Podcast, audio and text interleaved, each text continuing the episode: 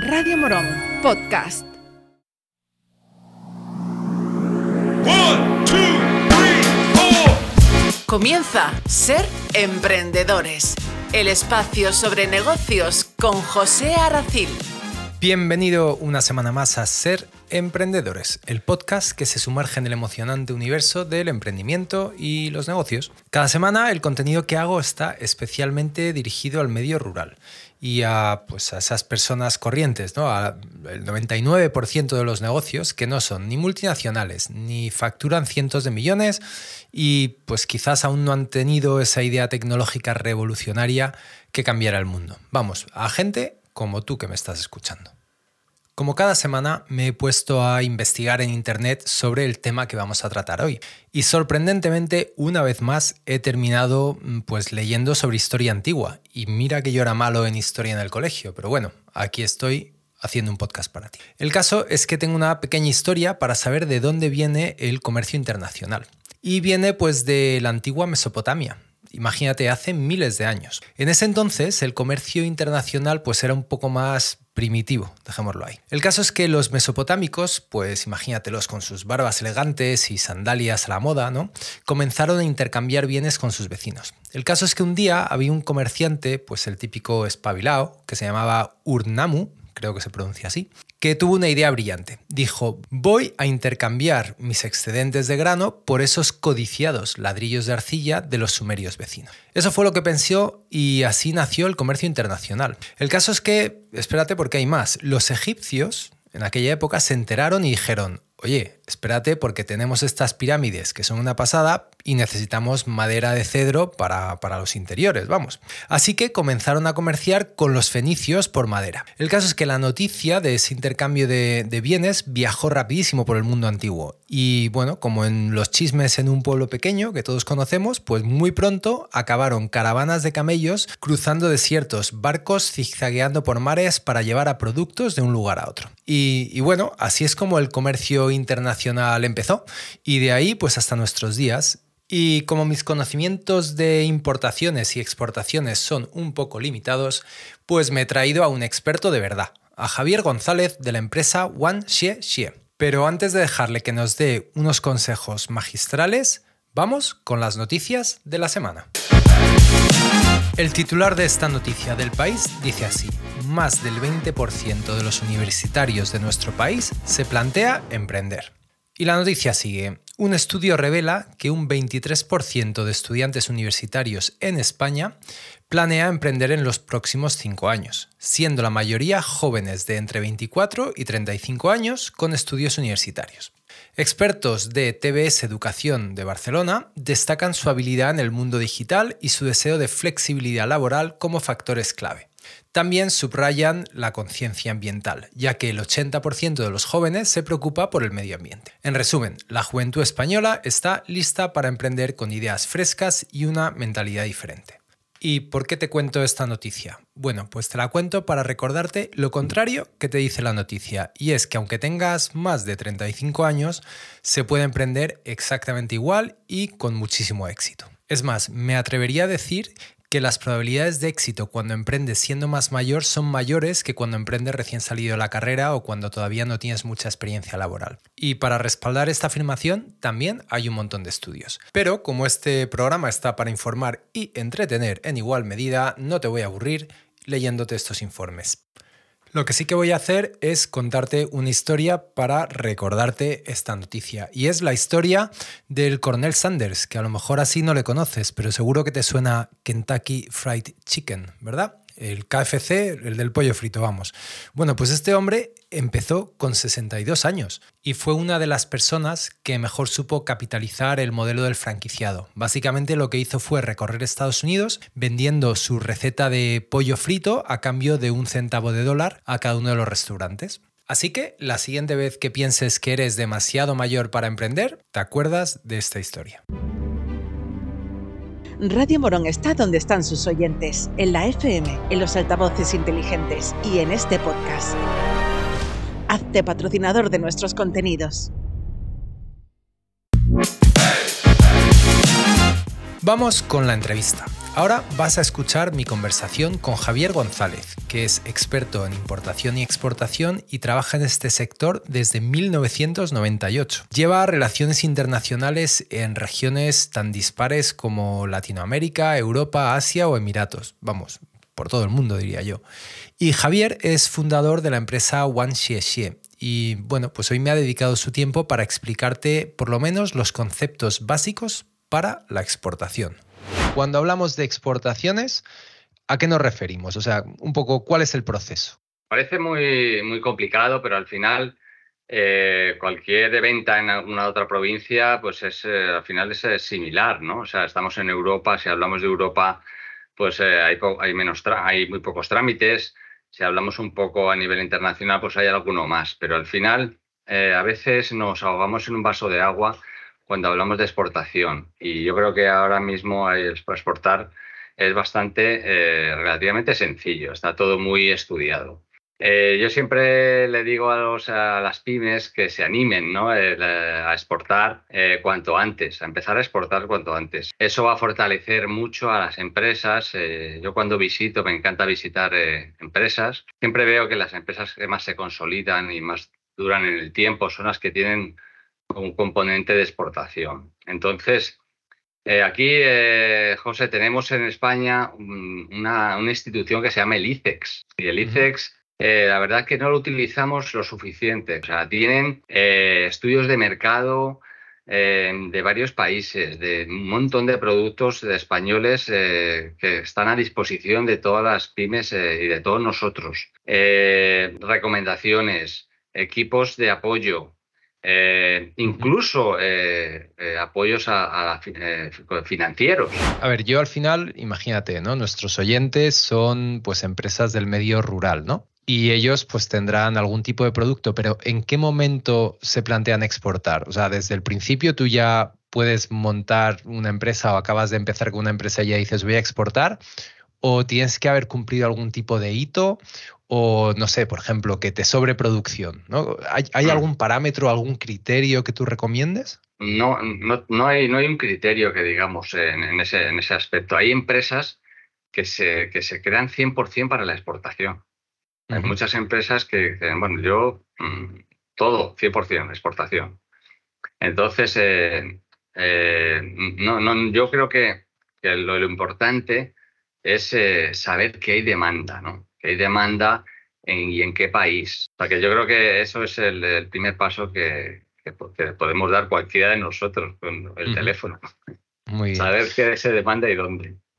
Porque tú, Javier, te has especializado sobre todo en el mercado asiático, ¿no? En China. al, final, casi, siendo un mercado tan grande, casi cualquier producto que podamos producir aquí en España es interesante allí, pero ¿hay algunos en particular que sean más demandados allí em, que otros?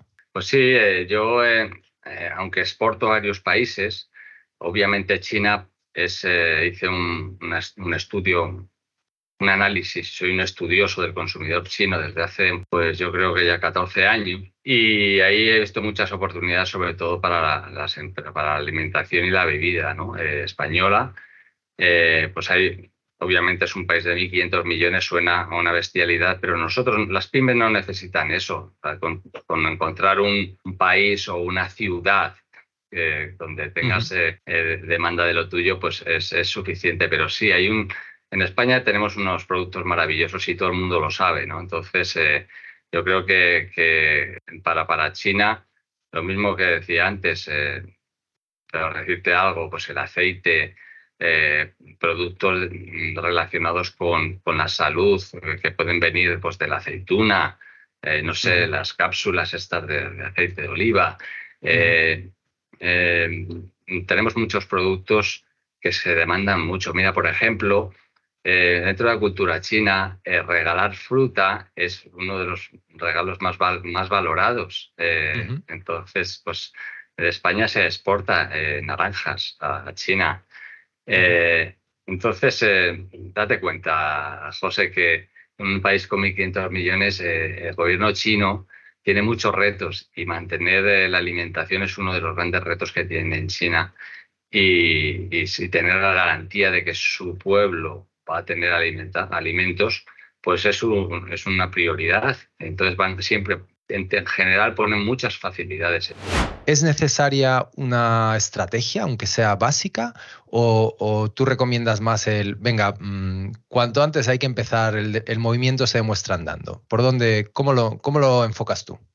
Pues eh, yo creo que las dos cosas. El, el, movimiento se empieza andando, eso está claro. O sea, yo, por ejemplo, eh, me localizan por internet y de algunos países donde no, no tengo el target y, y, y, me piden, por ejemplo, por decirte algo, eh, recientemente me han, me, han me, han, localizado y me han pedido para Ucrania productos eh, españoles.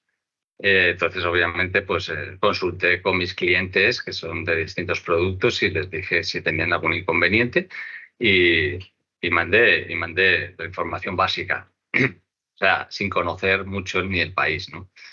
Eh, pues por lo que dices tú, hay que, vamos a empezar por algo. Entonces, eh, así pruebas al, al, al, importador o al interesado y a partir de ahí, pues eh, para adelante, ¿no? Pero yo también soy muy estratégico, José, y, y, eso hay que hacerlo bien. O sea, hay que, por eso decía que eh, investiga un poco, eh, pues dónde se puede demandar y a partir de ahí pues eh, puedes empezar a dar los primeros pasos. Eh, por ejemplo, como te comentaba, puedes eh, buscar agentes comerciales. Yo soy agente comercial colegiado, ¿no? Pero si te metes en cualquier agente, en el colegio de agentes de, cualquier provincia, vas a encontrar agentes comerciales. Unos están especializados en unas zonas o en unos productos o algunos países. Entonces ahí puedes con, con, encontrar agentes comerciales que tengan, que tengan expertise, ¿no?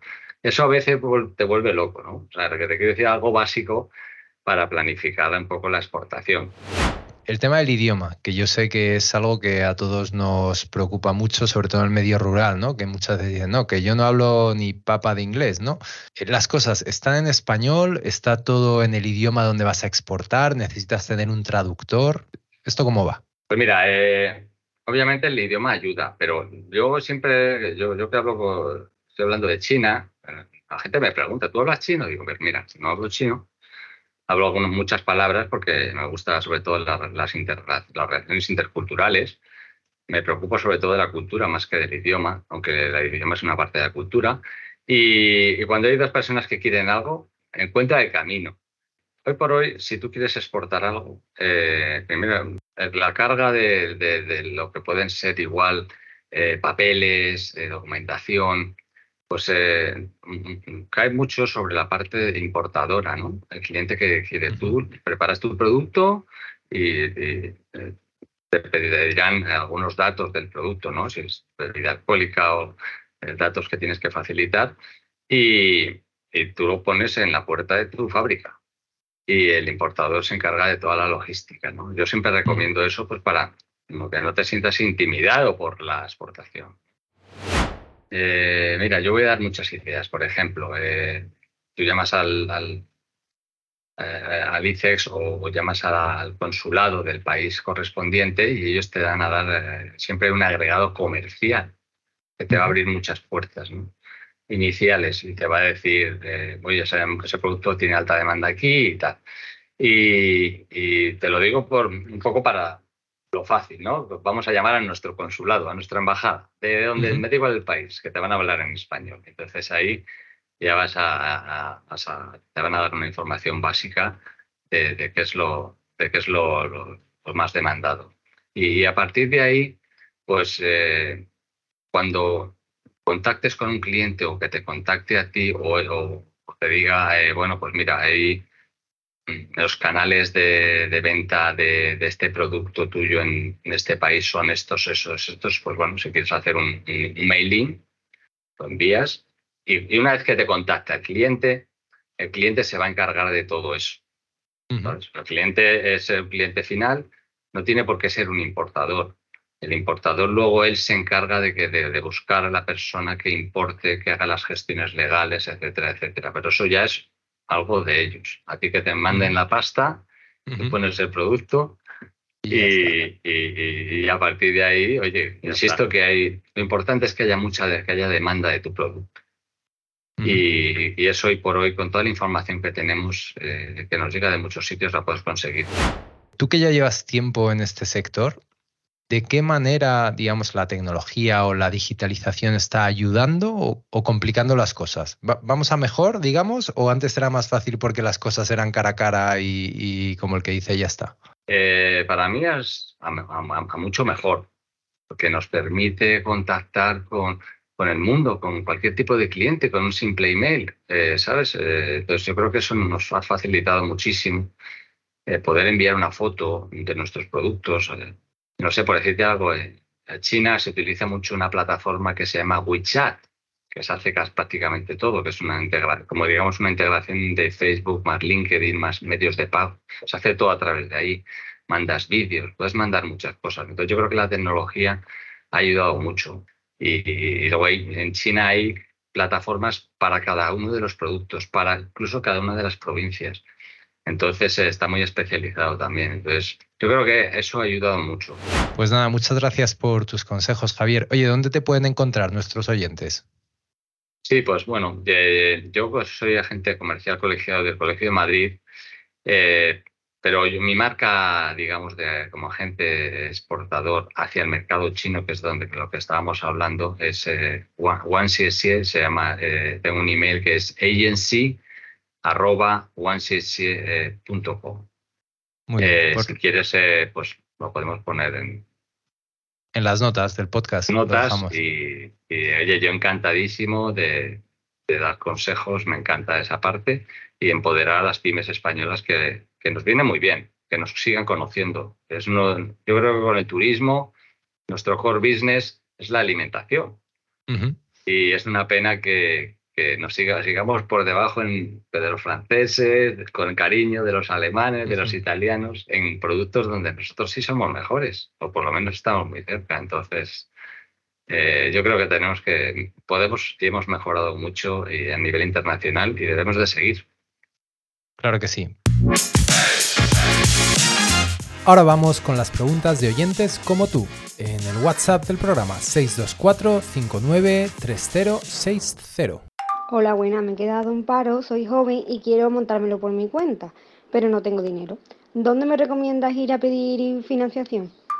Pues en lugar de pedir financiación a terceros, te propongo una idea diferente y es que te financies a ti misma. Y tú dirás, ¿qué me estás contando, José? Bueno, pues si te has quedado en paro, hay una cosa que puedes hacer y es solicitar la prestación por desempleo al completo que te la paguen de golpe. Es decir, en lugar de mes a mes recibir eh, lo que sería la paga del paro, bueno, pues tú puedes solicitarle al SEPE que te lo den todo de golpe y utilizar eso precisamente para emprender, para lanzar una nueva empresa. En la web del SEPE tienes los pasos y los criterios que hay que cumplir, está en la sección Capitaliza tu prestación.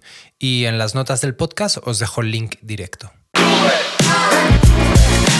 Este programa está disponible tanto en la cadena Ser, en la cadena Dial, como en su versión en podcast. Lo bueno del podcast es que en las notas encuentras links a las noticias que comento o pues a los perfiles de las personas que participan en el programa. Así que no dudes en buscarnos en tu plataforma de podcast favorita. Además, esta semana os voy a dejar un par de preguntas para que me digáis qué temas os gustaría que tratáramos en el podcast. Esto es todo. Nos vemos la semana que viene en otro programa de Ser Emprendedores.